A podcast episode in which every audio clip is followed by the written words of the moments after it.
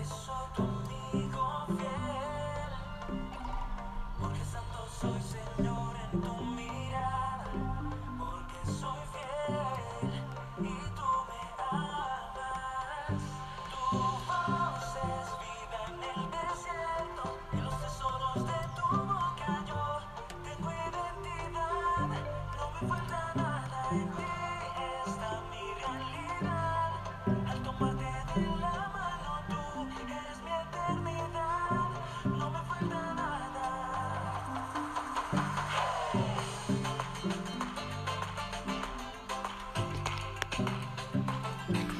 Al iniciar este podcast devocional y espiritual, quiero darte las gracias por estar en este espacio. Yo sé que Dios tiene grandes promesas para tu vida y que si en algún momento tú deseas principalmente acercarte al Padre, lo puedes siempre hacer con amor. Hoy te quiero hablar acerca de la llenura del Espíritu Santo y quiero decirte que este es el año de la conquista. La conquista se llama Jesús y a través de Él hay perdón, hay favor y Él es el único que abre puertas que el mundo nunca abriría. La llenura del Espíritu Santo es la presencia en nosotros donde habita el Espíritu de Dios. Y los que aman y obedecen su palabra, Dios dice en su palabra que los que aman y obedecen la palabra de Él, no solo los, nos, nos llenará de esa, de esa paz, de esa gracia del Espíritu, sino que además hará que en nosotros more el Espíritu de Dios, que es el Espíritu Santo. El Espíritu Santo no solo morará en nosotros, sino que Él nos guiará. Y esa, y esa guía o esa dirección hacia donde Él nos va a llevar es toda verdad. Y la voluntad de Dios para nuestra vida siempre es grata, buena y perfecta. Pero debemos recordar que esa voluntad no solo es grata, buena y perfecta, sino que cuando Él hace que en nosotros more el Espíritu Santo, Él nos conduce a toda verdad. Pero ¿qué es la llenura del Espíritu Santo y cómo tú puedes ser lleno por Él?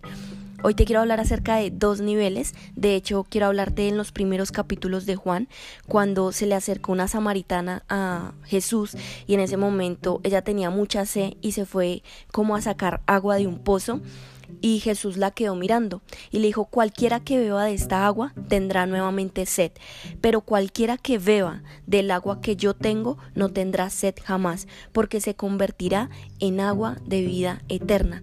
Pero el agua a lo que él hablaba y a lo que él se refería es esa agua de la llenura del Espíritu Santo. Cuando el Espíritu Santo nos hace nacer de nuevo, el Espíritu es el único que nos hace levantar, que hace que nosotros queremos, queramos orar a Dios, pero que no solo eso, sino que se levantará. Y antes de que nosotros tengamos cualquier tipo de situación, el Espíritu siempre nos dará dirección. Dirección es hace referencia a una nueva conciencia y esa conciencia ya no es direccionada por nuestro entorno, sino que nosotros al haber nacido de nuevo, nuestro espíritu nuevamente cobra vida.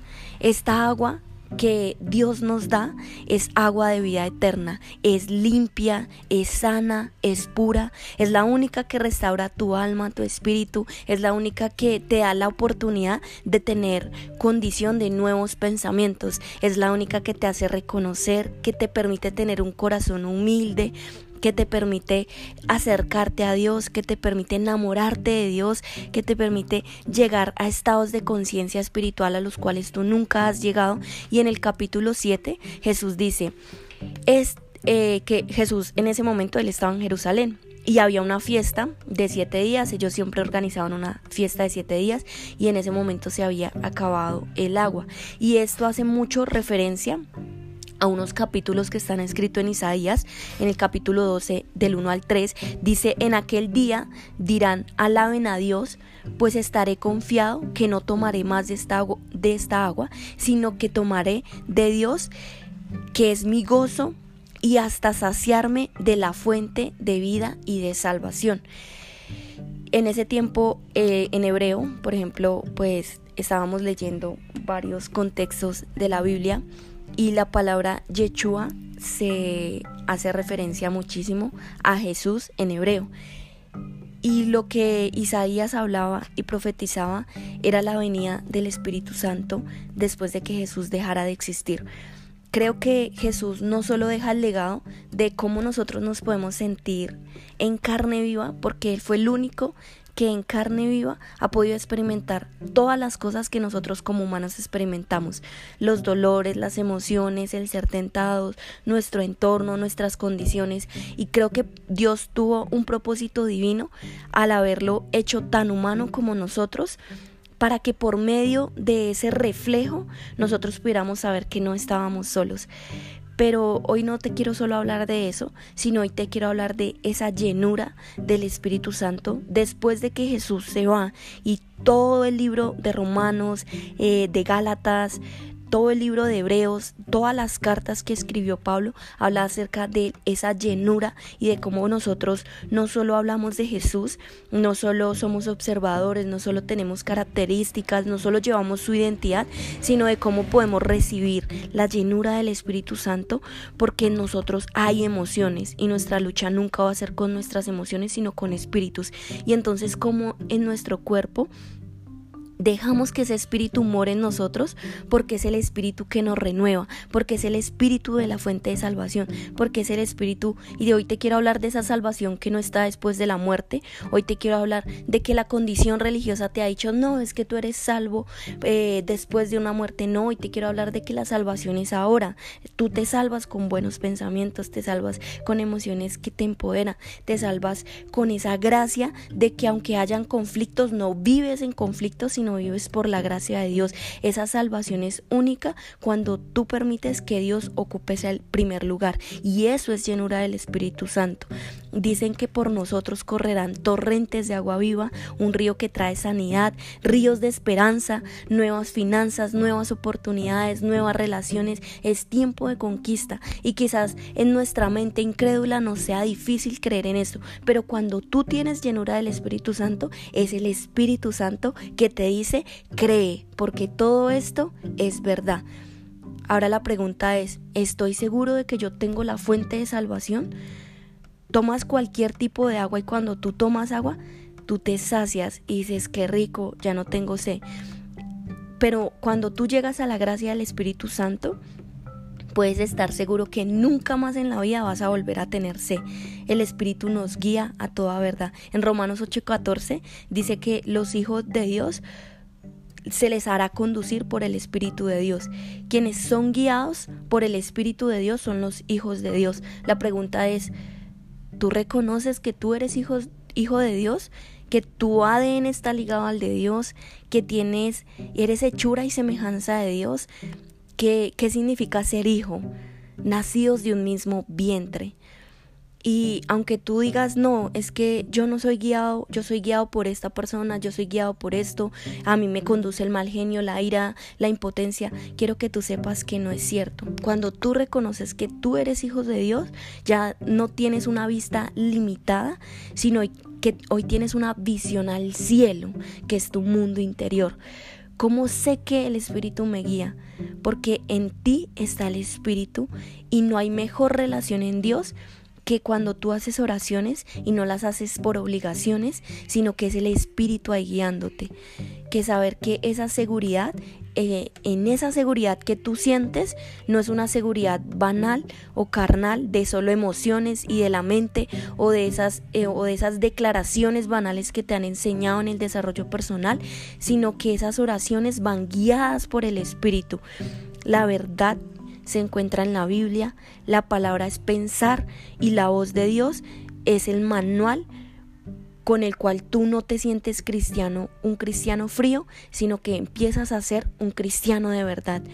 Ser cristiano es llenura del Espíritu Santo. Ser cristiano no es ir con una Biblia. Ser cristiano no es decirle a todo el mundo, oye, es que vuélvete cristiano porque si no eres un pecador. Ser, cristiano no es, así ah, es que yo todos los domingos no falto a una iglesia y luego vuelves con tus cargas emocionales, con tus malos pensamientos. No, ser cristiano significa llenura del Espíritu Santo. Cuando tú reconoces esa verdad, tú empiezas a enamorarte de Dios porque tú porque la palabra de Dios te enamora, porque la palabra de Dios te edifica, porque te restaura, porque la palabra de Dios te hace levantarte todos los días sin mirar tu condición, te hace volver a sus brazos y eso es llenura del Espíritu Santo. Para finalizar este podcast devocional y espiritual, quiero que tú sepas que cuando tú pongas al Espíritu Santo en primer lugar, Nunca más vas a volver a tomar decisiones sin contar con Él. Muchas de nuestras decisiones son tomadas por emociones y no por convicciones. Quiero que sepas que la mejor convicción es la llenura del Espíritu Santo.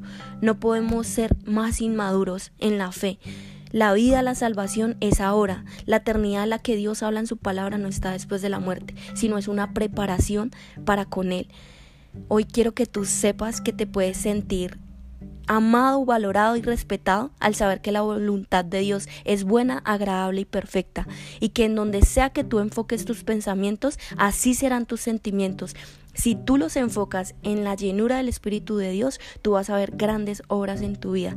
Señor, hoy yo te pido que la persona que está escuchando este podcast devocional tenga una confirmación de tu parte. Gracias Dios por permitirnos enseñar, porque cada vez que tú nos permites enseñar, aprendemos más, aprendemos en humildad, nos permites reconocer, soltar y amar. Y luego quizás a veces quiero que tú nos perdones Dios, cuando te echamos la culpa, cuando decimos es por qué me pasa esto, por qué, por qué mis finanzas, por qué esta relación, porque Dios perdónanos si nosotros te culpamos, porque reconocemos que muchas de nuestras decisiones son emocionales y no han tenido la llenura de tu espíritu. Pero hoy enséñanos tú cómo nosotros podemos enamorarnos de tu espíritu, cómo podemos dejarlo habitar en ti cómo podemos obedecer Dios tu palabra y recibir tu palabra no como un castigo, sino como una bendición. Hoy nosotros te abrimos, Dios, los campos, las cosas que tú tienes para nuestra vida, Dios.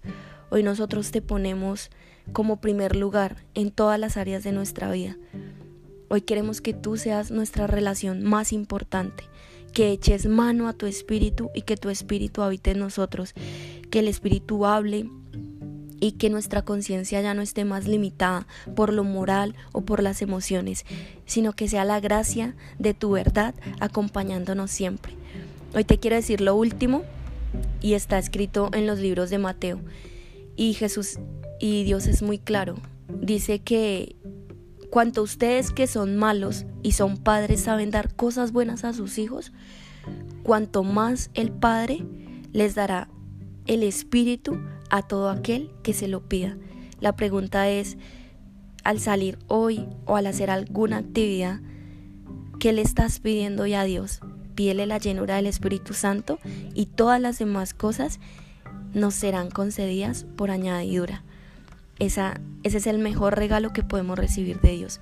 Yo te amo, te bendigo, comparte esta información y gracias por siempre estar en este lugar.